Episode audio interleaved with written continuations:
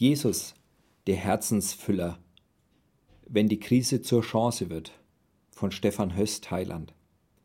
Was Krisen sind, musste Ness, abgeleitet von Nescafé, von Kindesbeinen an erfahren. Wie daraus Segen entstand, davon berichtet Stefan Höss. Ness sagt, mein Vater trank nicht und nahm keine Drogen, doch seine große Last waren die Frauen.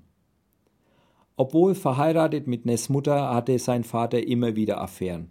So kam es, dass sich der Mann mit AIDS ansteckte, einer Krankheit, für die es damals noch keine Medikamente gab. Nachdem Ness Vater starb, dauerte es nur wenige Monate und auch Ness Mutter starb an derselben Krankheit. Aufgewachsen ist Ness bei seinen Großeltern, den Eltern seiner Mutter. Diese kümmerten sich rührend um ihn und waren schnell so etwas wie Elternersatz. Doch so richtig ersetzen konnten sie diese nicht. Ines Herz blieb ein Loch des Schmerzes, das er versuchte mit allem zu füllen, was er bekommen konnte. Als Teenie kam er schon bald in schlechte Kreise, in denen Drogen, Kriminalität und Gewalt Normalität waren. Heute erzählt Ness, mir war mein Leben egal. Wenn wir wieder einmal eine Schlägerei hatten, dachte ich mir, ich wünsche, dass er mich so schlägt, dass ich sterbe. Dann bin ich wieder mit meinen Eltern in der Geisterwelt vereint. Wo genau seine Eltern waren, konnte Ness nicht sagen. Mit 17 übernachtete Ness nach einer Partynacht bei einem Freund, dessen Eltern Christen waren.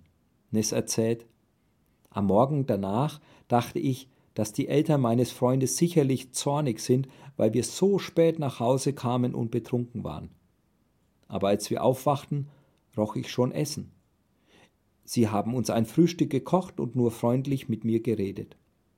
Als ich ging, umarmte mich die Mutter meines Freundes. Es war, als hätte mich meine eigene Mutter umarmt. Als ich zu Hause war, habe ich geweint. Noch nie hat mich jemand einfach so umarmt. Die Liebe der Eltern seines Freundes machte es neugierig auf den christlichen Glauben. Sie luden ihn in den Gottesdienst ein und es ging mit. Ich ging immer öfters in die Kirche. Ehrlich gesagt ging ich immer nur wieder hin, weil dort hübsche Mädchen waren. Doch ein Gottesdienst war anders. Ness erinnert sich. Während der Lobpreiszeit hatte ich plötzlich den Eindruck, als würde mich wieder jemand umarmen. Ich spürte es, aber es war niemand da. Ich begriff, das muss der Gott der Christen sein, von dem ich schon so oft gehört habe.